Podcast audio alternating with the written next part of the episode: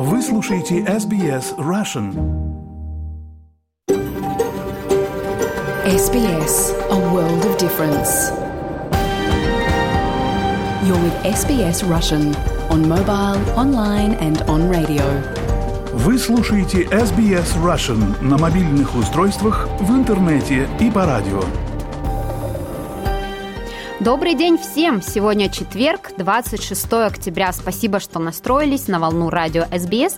А в этот час программа на русском языке. В студии сегодня в прямом эфире для вас будут работать Лера Швец и я, Виктория Станкеева. Мы хотим выразить признание традиционным владельцам земли, неба и водоемов и выразить уважение старейшинам прошлого и настоящего. Мы отдаем дань уважения старейшей в мире продолжающейся культуре. И коротко о том, что вас ждет сегодня в программе. Президент США Джо Байден заявил, что Австралия – якорь мира и процветания во время посещения премьер-министром Австралии Энтони Альбанеза США. Ожидается, что по итогам визита будут достигнуты договоренности, направленные на сдерживание Китая, несмотря на то, что по отдельности обе страны пытаются разморозить отношения с Пекином. У США и у Австралии уже существует соглашение о коллективной обороне, но предполагается, что Байден и Альбанезе объявят о расширении сотрудничества в области безопасности с Японией. Все подробности узнаем скоро у нашего корреспондента в США Михаила Комадовского. Еще послушаем интервью Леры Швец с постоянным экспертом Леонидом Петровым о возможной связи КНДР и Хамас. 30 октября – День памяти жертв политических репрессий. К этой дате мы пригласили в студию правозащитницу из Сиднея Татьяну Бонч-Осмоловскую. Поговорим с ней и об акции возвращения имен. Мы продолжаем записывать подкаст про деньги и технологии. В новом эпизоде поговорим об экологии и разумном потреблении. И, если успеем, послушаем хорошую песню. Вы слушаете СБС на русском языке. Премьер-министр Австралии Энтони Альбанезе находится с официальным визитом в США. Визит направлен на укрепление альянса между двумя странами. Наш постоянный корреспондент в Вашингтоне Михаил Комадовский присутствовал на пресс-конференции лидеров двух стран.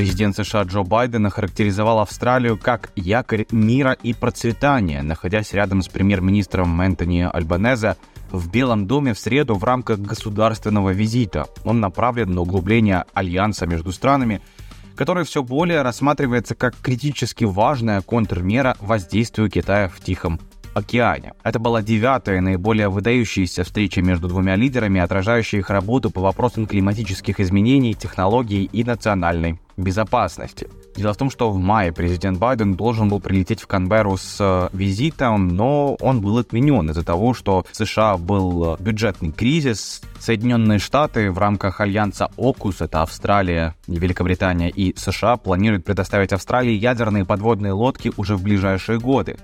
Мы обновили наше обязательство защищать ценности, которые лежат в основе этого альянса, сказал Байден. Мы продолжаем стоять едиными, чтобы выковать лучшее будущее как для нас обоих, так и для всего региона. Australia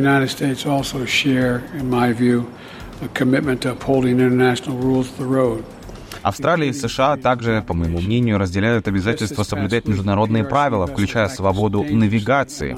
Всего на прошлой неделе суда Китайской Народной Республики действовали опасным и незаконным образом, когда наши филиппинские друзья проводили регулярную миссию по обеспечению снабжения в своей исключительной экономической зоне в Южно-Китайском море. Я хочу быть ясным, очень ясным. Обязательство США по обороне Филиппинов непоколебимо.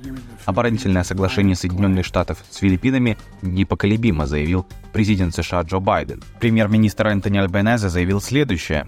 Today we also discussed our joint position opposing Russia's illegal and immoral invasion of Ukraine. Сегодня мы также обсудили наше совместное противодействие незаконному и аморальному вторжению России в Украину. Австралия стоит на стороне Украины. Президент Байден приветствовал пакет дополнительной помощи, который я объявил вчера. Этот пакет предоставит Украине дополнительную военную помощь, используя инновационные технологии, производимые партнерами австралийской оборонной промышленности. Наконец, конечно же, вчера ночью и снова сегодня мы говорили о ситуации в Израиле и в секторе Газа. Австралия категорически осуждает терроризм Хамаса, и мы скорбим о потере каждой невинной жизни, будь то израильтянин или палестинец. В периоды кризиса соблюдение международного гуманитарного права является первостепенным. Австралия является одним из ключевых союзников США в Тихоокеанском регионе. По словам Байдена, обе страны стремятся к тому, чтобы Индо-Тихоокеанский регион оставался свободным, открытым, процветающим и безопасным. Ожидается, что по итогам визита будут достигнуты договоренности, направленные на сдерживание Китая, несмотря на то, что по отдельности обе страны пытаются разморозить отношения с Пекином. У США и у Австралии уже существует соглашение о коллективной обороне, но предполагается, что Байден и Альбанезе объявят о расширении сотрудничества в области безопасности с Японией. Японии. Предполагается запуск проекта по прокладке подводного интернет-кабеля и инвестиций в инфраструктуру морских пристаней, призванные принести пользу островным государствам Тихого океана, помощь которых может потребоваться в ответ на любой будущий конфликт вокруг Тайваня или Южно-Китайского моря.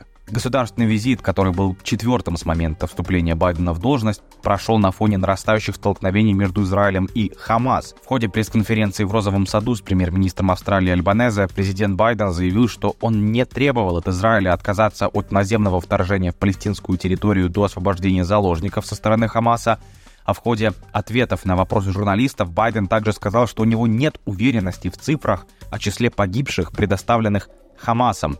Я процитирую, у меня нет представления о том, правдива ли информация, предоставленная палестинцами о числе погибших или нет, сказал Байден, добавив, что я уверен, что среди погибших были невинные люди. Как и полагается в рамках американского протокола, каждый государственный визит иностранного лидера а заканчивается помпезным ужином в честь гостей. И визит Альбаназа в Белый дом не стал исключением. Правда, Белый дом отменил планы на выступление группы «Новой волны», The B-52s на государственном ужине в честь премьер-министра Австралии после того, как было решено, что это было бы неподходящим и не нужно в период, когда, как сказала первая леди США Джилл Байден, так многие переживают скорбь и боль. Она, правда, не упомянула непосредственно разрушение в ходе конфликта между Израилем и Хамасом. Первая леди объявила во вторник, что, цитата, «мы внесли несколько изменений в развлекательную часть ужина, и вместо группы, наиболее известной по песне Love Shack, и другим хитам развлечение будет представлено инструментальной музыкой, исполняемой военными оркестрами морской пехоты, армии и ВВС США, а также струнными оркестрами армии и ВВС. Спасибо, Михаил. И в продолжение темы эксперты по северокорейскому оружию, официальные лица Южной Кореи, а также анализ непосредственно оружия, конфискованного Израилем на поле боя, указывает на то, что Хамас использовал северокорейские реактивные гранаты F-7 при нападении на Израиль 7 октября этого года.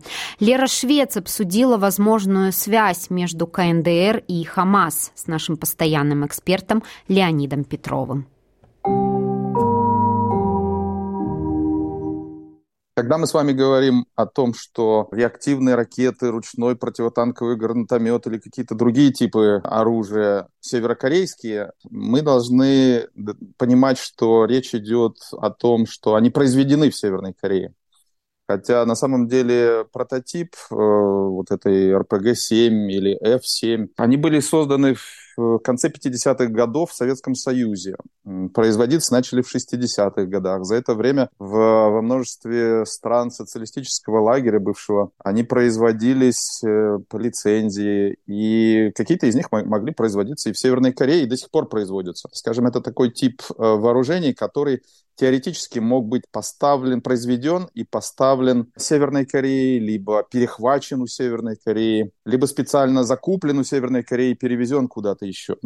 Поэтому здесь такая путаница может возникать специально и сознательно, потому что тот тип войн, с которым мы сейчас имеем дело, он является гибридным и специально направлен на то, чтобы запутать наблюдателей, в том числе военных специалистов, э, специалистов по, по вооружению, как вы сказали. И являются ли эти ракеты противотанковые, ручные, действительно из Северной Кореи? Лишь потому, что на них написано по-корейски или какая-то красная полоса, где-то замечено, которое, скажем, на северокорейских парадах мы можем наблюдать э, во время телевизионных и фотоснимках, когда северокорейская армия гордится своим вооружением. Если мы хотим провести связь между террористическим нападением Хамаса на Израиль и вооружением, которое пришло из Северной Кореи, то, скорее всего, возможно, эта связь есть. Вы говорите, это могли быть поставки напрямую, закуплено, произведено в Северной Корее. Также это могло быть перехвачено у Северной Кореи. Вообще, что специалистам известно о том, как Северная Корея, быть может, поставляет оружие в любые другие точки мира? И что вы подразумеваете, когда вы говорите «перехвачено»? То есть они кому-то другому поставляли, а у них перехватили по пути? Да, да, были действительно случаи, когда у э, украинских вооруженных сил были определенные типы вооружения, не знаю, калашниковые или вот такие э, ручные противотанковые гранатометы или еще какие-то виды вооружений се- северокорейские. То есть то, о чем мы с вами говорим, э, действительно было из Северной Кореи, и все ломали голову, что произошло. Одна из версий э, это то, что союзники Украины, Соединенные Штаты, Объединенное Королевство, другие страны НАТО периодически перехватывают поставки вооружений, которые идут из Северной Кореи в дружественные для Северной Кореи страны, например, Сирия, Иран, Йемен и какие-то другие страны. И когда этот перехват осуществляется, сразу возникает вопрос, что, собственно, делать с этими советского образца вооружениями. Ну, если раньше их просто уничтожали, то теперь, когда идет война в э, Украине, и, естественно, вооруженные силы Украины, как правило, пользуются, и они обучены а, такого советского типа вооружением, естественно, у стран НАТО э, возникает э, желание просто поставить, перенаправить это перехваченное вооружение Украине, которое решит, что с этим делать, потребуется это или нет сейчас или потом. И были известны случаи, где-то примерно год назад у Украины вот такие северокорейские, северокорейского образца гранатометы или какие-то другие вооружения были замечены. И опять же, вот тогда возникло подозрение, что это был перехват Северной Кореи. С другой стороны, Северная Корея продает на черном рынке э, свои э, вооружения, опять же, которые являются полностью подходят по всем параметрам, калибрам и другим тактико-техническим данным к советским другим носителям. И, естественно, всегда можно э, закупить их либо на черном рынке, либо официально это нельзя сделать, потому что Северная Корея находится под санкциями, и э, им не разрешается продавать оружие э, ни конвенциальное, ни массового уничтожения, естественно. Но Северная Корея это делает подпольно, какими-то, значит, переправляя на баржах части запасные части и закупает, и продает, и таким образом а, Северная Корея достаточно активна вот на рынке вооружений, на черном рынке. И, естественно, когда идут э, военные действия, а, скажем, Северная Корея переправляет что-то в Сирию, где она помогает э, режиму Башара Асада бороться с э, вооруженными группировками, которые хотят его свергнуть, или помогает Ирану в его ядерной программе или, или баллистической ракетной программе. Так что вот у Северной Кореи достаточно активный такой идет э, эм, обмен и торговля с и дружественными им режимами. С другой стороны, э, поскольку мы говорим о гибридных войнах, э, тут могут иметь место и какого-то определенного вида специальные планы, специальные операции, когда, скажем, Россия может закупить у Северной Кореи, а мы видели, что и глава северокорейского режима Ким Чен Ын встречался с Владимиром Путиным в сентябре, буквально несколько дней назад, э, глава МИДа российского Сергей Лавров э, находился в Пхеньяне. О чем они говорили там? Естественно, не только о гуманитарной помощи Северной Корее, но и о вооружениях, об обменах. И Известно, что Северная Корея уже поставила, по американским данным, до тысячи контейнеров в Россию. Что в этих контейнерах находится? Скорее всего, вооружение. И если это вооружение идет в Россию, а Россия ведет войну с Украиной, то, э, естественно, э, какая-то часть этого северокорейского, северокорейских а, конвенциальных гранатометов, калашниковых и патронов, и каких-то других снарядов для артиллерии может попасть и не только на украинский фронт, но и другим союзникам Российской Федерации, в том числе Хамасу, в том числе Талибану в Афганистане. И вот вооружение советского образца, произведенное в Северной Корее, может всплыть э, фактически где угодно в мире. А как вот физически могут проходить вот эти поставки? Мы говорим про передачу оружия Хамас. Из закрытой страны, которая полностью изолирована от внешнего мира, на территорию, которая под блокадой. Если мы говорим именно о секторе газа, то блокада там достаточно условная. Тоннели, которые, которыми напичкана земля под самим сектором газа, они имеют выходы и в Египет, и на территорию Израиля. Периодически эти тоннели они наводнены а, людьми, которые переносят, перевозят, э, то есть это фактически такая своего рода трасса, магистраль по переправке и э, запрещенных товаров, в том числе и вооружений в сектор газа.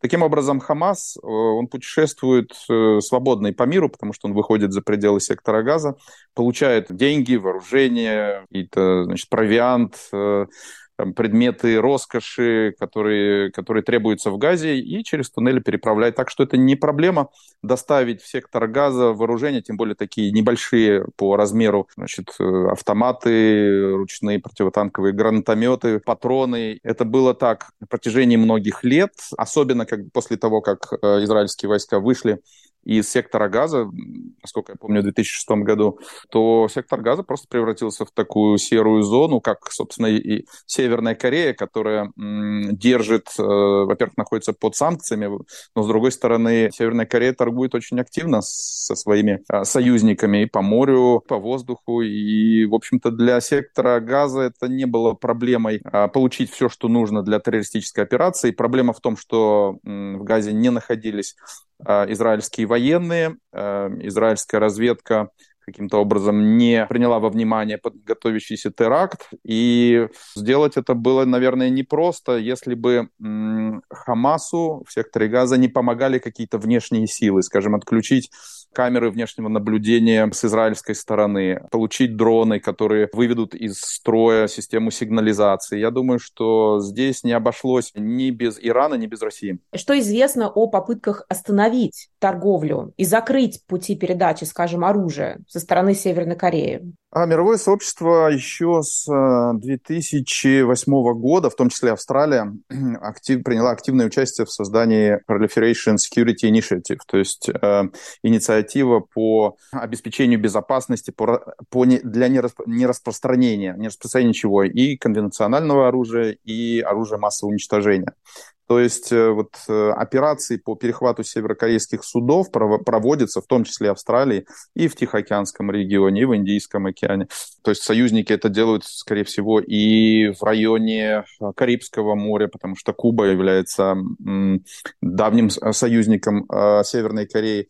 То есть Северная Корея поддерживает такие тесные и торговые связи с, с странами бывшего социалистического лагеря, которые в данный момент на сегодняшний день и представляют особую угрозу для стран, которые ведут борьбу с э, терроризмом. Вот, скажем, несколько лет тому назад был случай, когда, когда северокорейский танкер был остановлен в Панамском канале, танкер э, якобы был загружен сахаром, и он шел из Кубы обратно в Северную Корею. Но было подозрение, что помимо сахара есть там что-то еще. И когда весь этот сахар э, выгрузили из баржи, выяснилось, что на его дне, на дне баржи находятся самолеты МиГ-21. То есть старые советские э, реактивные самолеты еще времен там, чуть ли не Корейской войны 50-х годов, которые северные корейцы закупили у Кубы для того, чтобы починить э, свой воздушный флот э, для э, северокорейских военно-воздушных сил. То есть вот это было нарушение, вот это нераспространение вооружений для Северной Кореи, и, естественно, все было конфисковано, включая сахар. То есть баржа не дошла до Северной Кореи. Северная Корея отправляет периодически самолеты, груженные изделиями, необходимыми для обогащения урана и а уран требуется для того, чтобы создание а, ядерной бомбы, скажем, для Ирана. Отправляет это, э, эти карго-самолеты, транспортные самолеты летят э, в Иран, там разгружаются, вместо этого э, загружаются каким-то провиантом, летят обратно в Северную Корею. А пролетают ли они через территорию России или э, Китайской Народной Республики? Это, скажем, нужно, так сказать, наблюдать и делать выводы. Но поскольку мы понимаем, что и Россия, и Китай, теперь Северная Корея вновь стали союзниками после, казалось бы, э, проигранной холодной войны, мы сейчас наблюдаем возобновление вот этих партнерских союзнических отношений между Москвой, Пекином и Пхеньяном. Ну, а где Москва и Пекин, там же и Тегеран, и Дамаск, и вот теперь сектор газа. Так что сколько мы не будем а, отслеживать эти э, транспортные пути, создавшаяся в мире новая коалиция, раньше она называлась коалиция холодной войны, сейчас, как ее называть, э, обозреватели пока еще не придумали, и поскольку война, похоже, только начинается, мы видим, она началась э, в Украине, теперь продолжается на Ближнем Востоке, произойдет ли расширение этой войны на Корейском полуострове, а также на, в Тайваньском проливе, остается только гадать, но, скорее всего, дело идет именно к этому.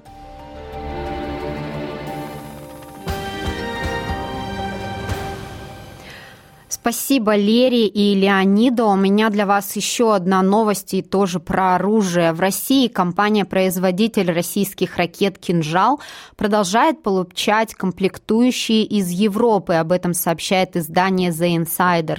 Коломенская корпорация, конструкторское бюро машиностроения, изготавливающее «Искандеры» и «Кинжалы», продолжает получать комплектующие из Европы и других стран с помощью фирм-посредников. В частности, журналисты выяснили, что корпорация, входящая в состав Ростеха, получает американские чипы для ракет из Китая. Их закупает московская компания ООО ETS Electronics, созданная в 2021 году у китайской фирмы ETS Electronics Limited.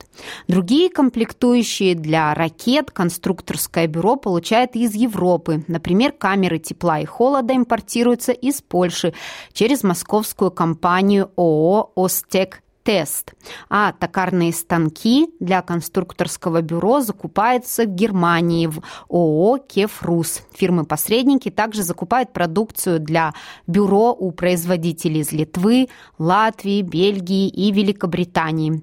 The Insider обращает внимание, что конструкторским бюро машиностроения руководит Сергей Питиков. Его дочь Майя Питикова, по данным издания, живет недалеко от Мальма в Швеции. В разговоре с журналистами она заявила, что путинский режим ведет преступную, кровавую, бессмысленную войну, но от других комментариев она отказалась. 30 октября – День памяти жертв политических репрессий. Мы пригласили в студию правозащитницу Татьяну Бонч-Осмоловскую, чтобы поговорить об этом и об акции возвращения имен, которая 29 октября пройдет во многих странах, в том числе и в Австралии. Татьяна, здравствуйте. Добрый день, Виктория, добрый день. Татьяна, расскажите, пожалуйста, что это за акция?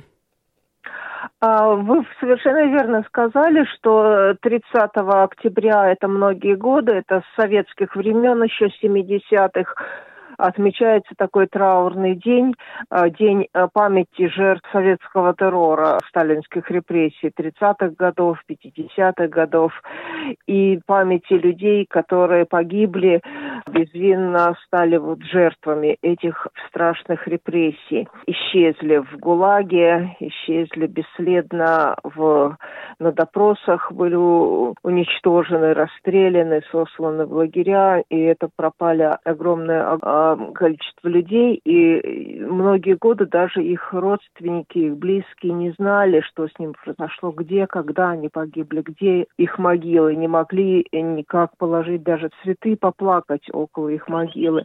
И вот в 1974 году начал, конечно, так подпольно люди отмечать э, день скорби День памяти жертв репрессий. В 90-х годов это стал официальный такой день памяти когда люди встречаются. Первое самое место встречи это был Соловецкий камень вот э, на Лубянской площади в Москве, который камень просто привезли с э, этого места одного из лагерей, северных лагерей э, российских. Ну и постепенно этот день стал распространяться. Люди не едут далеко в Москву, но многие встречаются просто в своих городах, в Свердловске, Екатеринбурге, в Архангельске, в Воронеже, в Бистре, в Новосибирске, везде-везде, в Мурманске. Люди встречаются просто на площади, находят какое-то место памяти и говорят какие-то речи, вспоминают своих родных или каких-то еще людей, которые им дороги. И вот стала эта акция оформляться именно как день возвращения имен когда даже не зна читает имена незнакомых людей из э, той уже накопленной базы общества «Мемориал», которые нашли эти же имена жертв, нашли их в архивах. И там просто видно, насколько широк охват, то есть люди всех возрастов, люди всех специальностей, совершенно там от колхозников, рабочих, чернорабочих, учителей, э, ученых, э, музыкантов, художников, инженеров, всех-всех-всех. И где они погибали, вот зачитывается такая краткая справка, где родился, кем был, когда арестован, какую статью ему ставили, ей или ей ставили вину. Э, где отбывал наказание или где сразу расстрелян. И вот заключительная дата когда погиб. Вот такую краткую справку. И э, мы тоже будем читать, как я сказала, эта акция постепенно распространялась, она уже захватывает и различные страны, и мы уже далеко не первый год участвуем в ней. Вот, я участвую с 2019 года. Вот еще есть близкие акции, э, вот такие как эм, День памяти э, жертв Сандармоха. Да, расскажите, пожалуйста, об этом тоже подробнее. Да, пожалуйста. Это э, в августе, в августе вспоминают день. Это люди э, тоже как-то поддерживать нынешнего политзаключенного, историка и главу Северного отделения э, общества «Мемориал» поддерживать Юрия Дмитриева. И э, люди встречаются и читают имена вот жертв, тысячи жертв лагеря Сандармох. Это северный э, лагерь. И Юрий Дмитриевич нашел место захоронения просто в лесу. Находил э, такие квадраты земли, там 10 на 10 метров. Они просевшие.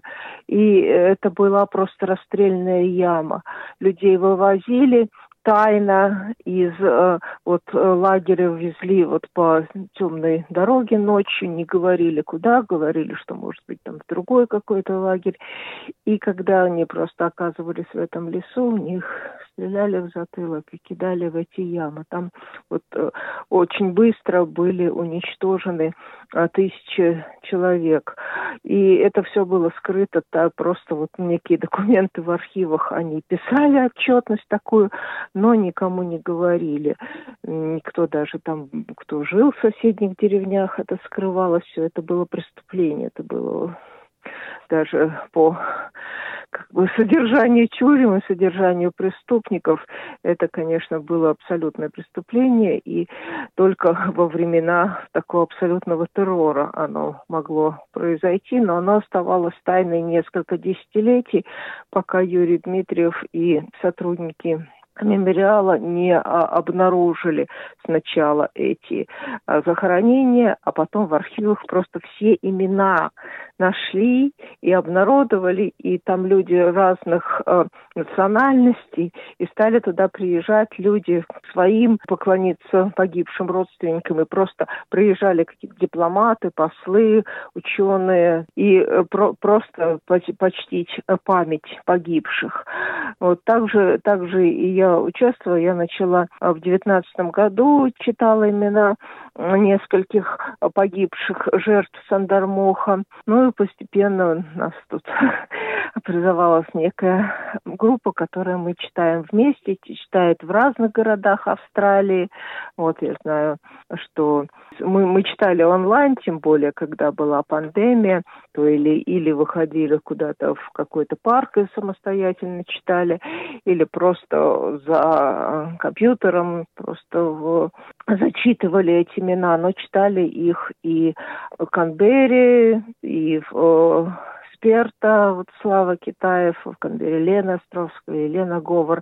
В Мельбурне тоже группа. Петр Кузьмин я видела Петр, на сайте. Петр, Петр Кузьмин в этом году и в прошлом году будет читать. Там тоже группа, группа людей будет читать. И э, мы здесь, в Сиднее, тоже в прошлом году э, мы читали уже вот и в этот э, день, э, не, не только в день Сандармоха, но и в день возвращения имен. Это тоже вот такая, да, такой специальная памятная дата, когда читаются имена э, не только э, лагеря, жертв в лагере Сандармоха, но всех э, лагерей, всех расстрельных тюрем вот в эти, в эти страшные страшные времена. Татьяна, у меня вопрос. В российских городах после начала полномасштабной войны с Украиной и резкого ухудшения отношений с Западом начали систематически исчезать памятники. Об этом пишут многие издания. Вот, в частности, «Медуза» написала, что исчезают посвященные репрессированным полякам и литовцам, финским солдатам, погибшим во время Второй мировой войны. В некоторых случаях власти объясняют это какими-то реставрационными работами, но чаще всего они возлагают ответственность ответственность на каких-то неизвестных вандалов. Об уголовных делах, связанных с этим, обычно не сообщается. Как вы прокомментируете вот эти дела? Да, совершенно верно. Такой процесс идет. Еще вот одна связанная с проектом возвращения имен, связанный проект, это а, последний адрес. Это когда именно вот эти вот информации восстановленные о человеке, что он а, погиб а, тогда-то, так, там, там ты получил такой-то срок. В том числе туда э, становится становится известно, а откуда этот человек э, ушел вот в свой э, последний путь, где был его последний э, такой э, настоящий человеческий гум, гуманный адрес. Это вот акция «Последний адрес», когда на обычных домах на городе устанавливается маленькая табличка вот определенного тоже формата, определенного дизайна она сделана.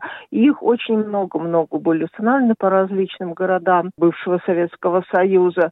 И да, как вы совершенно правильно сказали, сейчас их тайно просто кто-то ночью приходит и стергивает эти, срывает эти таблички, остаются такие слепые прямоугольнички, это как, как вы, выдернутые глаза, вы, вы, выплаканные глаза. И для нашей э, вот акции э, возвращения имен, в том числе вот такие фотографии в, таких слепых стен теперь с местами, где видны, что были эти таблички. Они вот то, тоже эти фотографии очень очень красноречивы. Но э, как, как это можно прокомментировать? Это, это страшно, это возвращение вот, э, вот этого чудовищного уничтожения уже даже не просто человека, уничтожения памяти о нем, стирание его вот как, как первые были эти процессы, когда стиралась память человеке, и когда близкие не знали, ни друзья, ни коллеги, никто,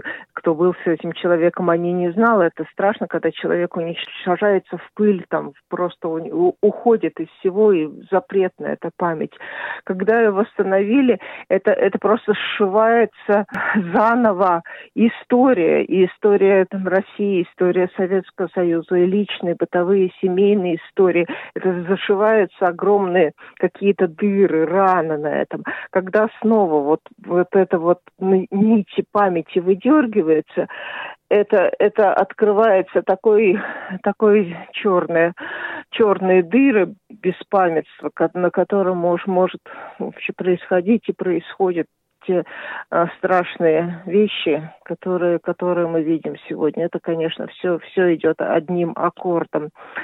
И то, что мемориал, тоже организация мемориал, официально ее запретили, но мемориал это большой конгломерат организаций и в России, и по всему миру. И даже после ее запрета, и после того, как здание забрали оштрафовали. Мемориал, конечно, продолжает раз, различные общественные организации продолжают работать. Это, это общество даже, это где-то может быть локальное общество в одном городе, в другом.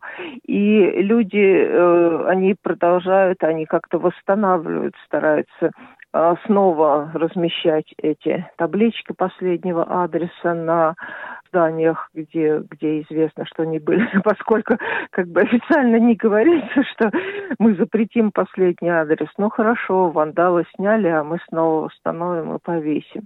Ну вот такая вот работа, борьба, борьба с энтропией, борьба с беспамятством, она как продолжает идти. Ну и наше здесь чтение в светлой, солнечной, безопасной Австралии – но мы хотим тоже как бы наш голос вплести в этот, в этот большой-большой ансамбль, оркестр памяти.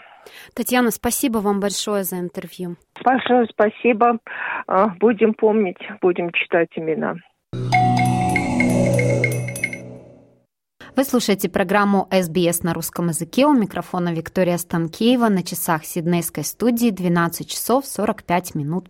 А сейчас в эфире третий эпизод подкаста «Деньги и технологии». В нем мы поговорим об экологии и разумном потреблении. И, конечно же, обсудим последние новости из мира финансов и технологий.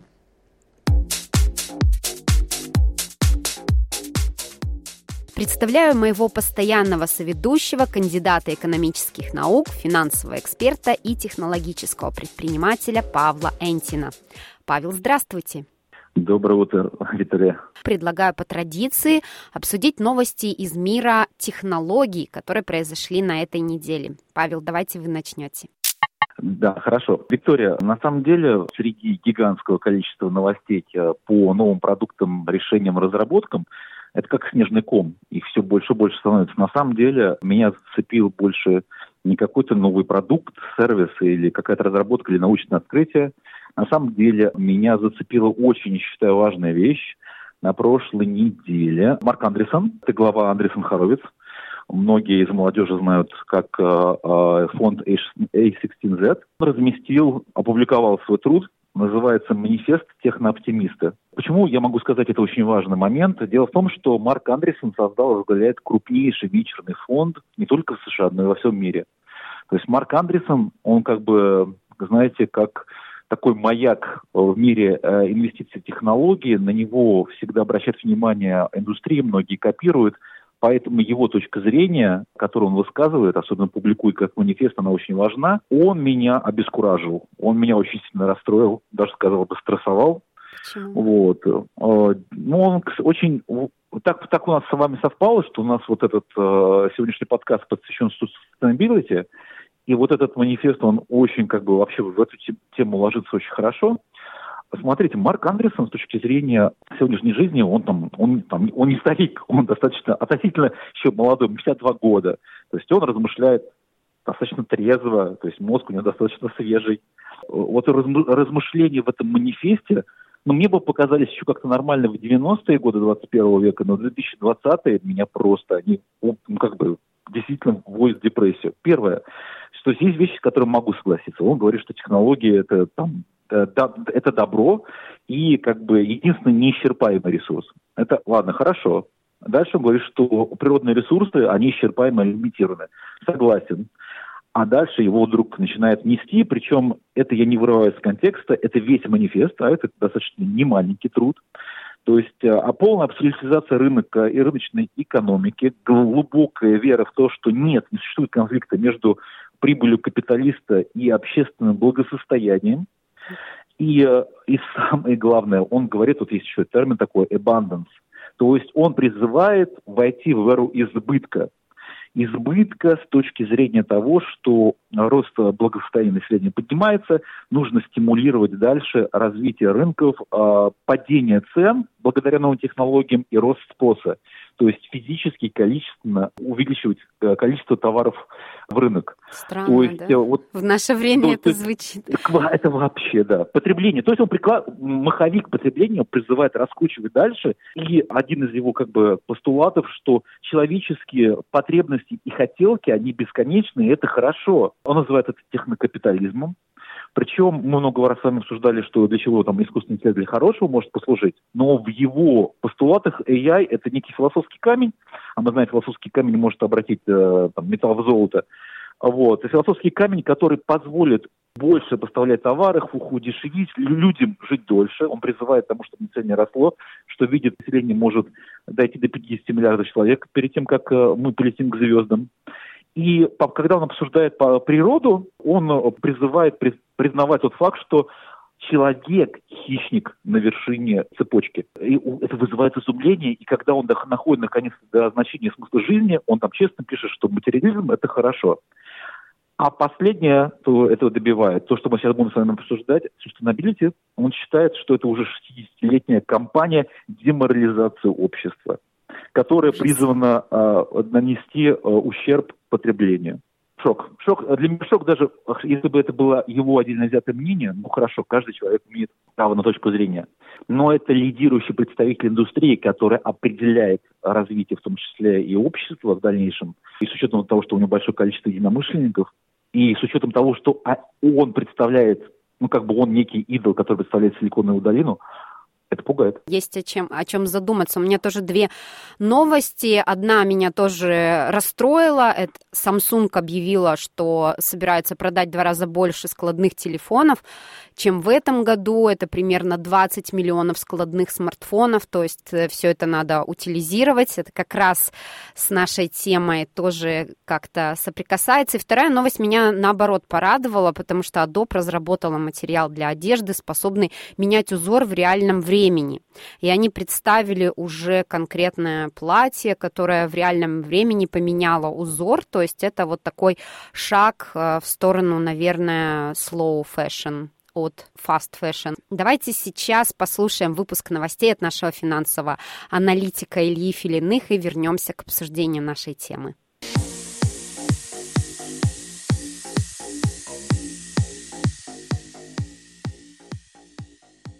Последние недели рынки находятся под давлением, и напряженность нарастает. Продолжается рост доходности дальнего конца кривой облигаций. Как мы говорили ранее, Степлер продолжается в США, Еврозоне, Британии, Австралии и других странах. В Америке доходность десятилетних облигаций протестировала уровень в 5%. В Австралии доходность сейчас находится на уровне 4,8%. Продолжается рост доходности по японским долгам, где доходность по десятилетним облигациям уже выросла до 0,8%. 0,87%, что является рекордом за более чем 10 лет. На фоне рекордных покупок со стороны а, Банка Японии, которые на данный момент составили 97,5 триллиона йен с начала года. Для сопоставления, все годовые расходы бюджета Японии запланированы на уровне 114 триллионов йен. Продолжается кризис на Ближнем Востоке, хорошего разрешения которого на данный момент не видно. Все это приводит к неопределенности на рынке. Нефть в последнюю неделю стала менее волатильной и колеблется в районе 90 долларов за баррель. Активно растет цена на золото, которое традиционно считается безопасным убежищем. В отличие от прошлых периодов, когда в ситуациях неопределенности инвесторы скупали в том числе американский госдолг, сейчас ситуация иная. Хочу добавить, что в отличие от расхожего мнения, золото плохо защищает от инфляции, золото скорее является защитой от эмиссии. Возможно, ростом золота рынок закладывает ожидания по снижению ставок в следующем году. С учетом всего вышесказанного, на заседании ФРС, которое состоится на следующей неделе 1 ноября, будет объявлено решение поставки. Рынок на данный момент закладывает 90%, 98% вероятность паузы. 13 декабря пройдет финальное на этот год заседание Комитета по открытым рынкам ФРС. На нем вероятность повышения оценивается в 24,2%. На текущей неделе, в среду 25 октября, выйдут данные по потребительской инфляции в Австралии за третий квартал. Данные очень важны, они могут значительно повлиять на решимость Резервного банка Австралии поднимать ставку дальше или оставить ее без изменений. В Австралии вероятность повышения ставки на заседании 7 ноября чуть выше и сейчас оценивается в 23%. На прошлой неделе вышли данные по ВВП Китая за третий квартал. Цифры оказались очень позитивными, сильнее ожиданий. Рост составил 4,9% год к году и 1,3% квартал к кварталу. Таким образом, за 9 месяцев экономика Китая увеличилась на 5,2%, что делает реалистичную официальную цель роста в 5% за 2023 год. Следует отметить, что цифры по Китаю вызывают много вопросов на фоне спада в секторах жилой и коммерческой недвижимости. На строительную отрасль в Китае приходится более 25% всей структуры ВВП. В США в четверг, 26 октября, выйдут предварительные данные по ВВП за третий квартал. Сервис GDP Now от Резервного банка Атланты прогнозирует рост на 5,4%. Интересно, насколько данные будут соответствовать прогнозу. Если исходить из вышеозвученных цифр, то кажется, что с мировой экономикой все отлично. Две ведущих экономики, которые суммарно вносят порядка 44% мировой ВВП, отлично растут выше прогнозов аналитиков. При этом фондовые рынки видят ситуацию совсем иначе. Американские индексы последние недели снижаются, европейские снижаются, французский индекс находится вблизи минимумов года, которые были зафиксированы во время кризиса региональных банков в марте текущего года. Австралийский индекс вообще переписал эти минимумы в понедельник, 23 октября.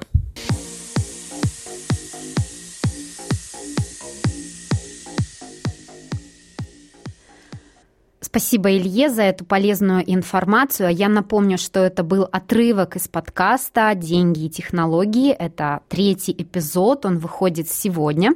Если вы хотите послушать эпизод полностью. Он будет доступен на всех платформах. Просто введите в строку поиска фразу на русском или английском «деньги и технологии». И обязательно подпишитесь на этот подкаст. Так он поможет нам э, собрать больше слушателей и станет более популярным. А наша программа подходит к концу. Сегодня для вас работали Лера Швец и я, Виктория Станкеева. Желаю вам спокойного завершения рабочей недели. Берегите, пожалуйста, себя и своих близких. Хотите услышать больше таких историй? Это можно сделать через Apple Podcasts, Google Podcasts, Spotify или в любом приложении для подкастов –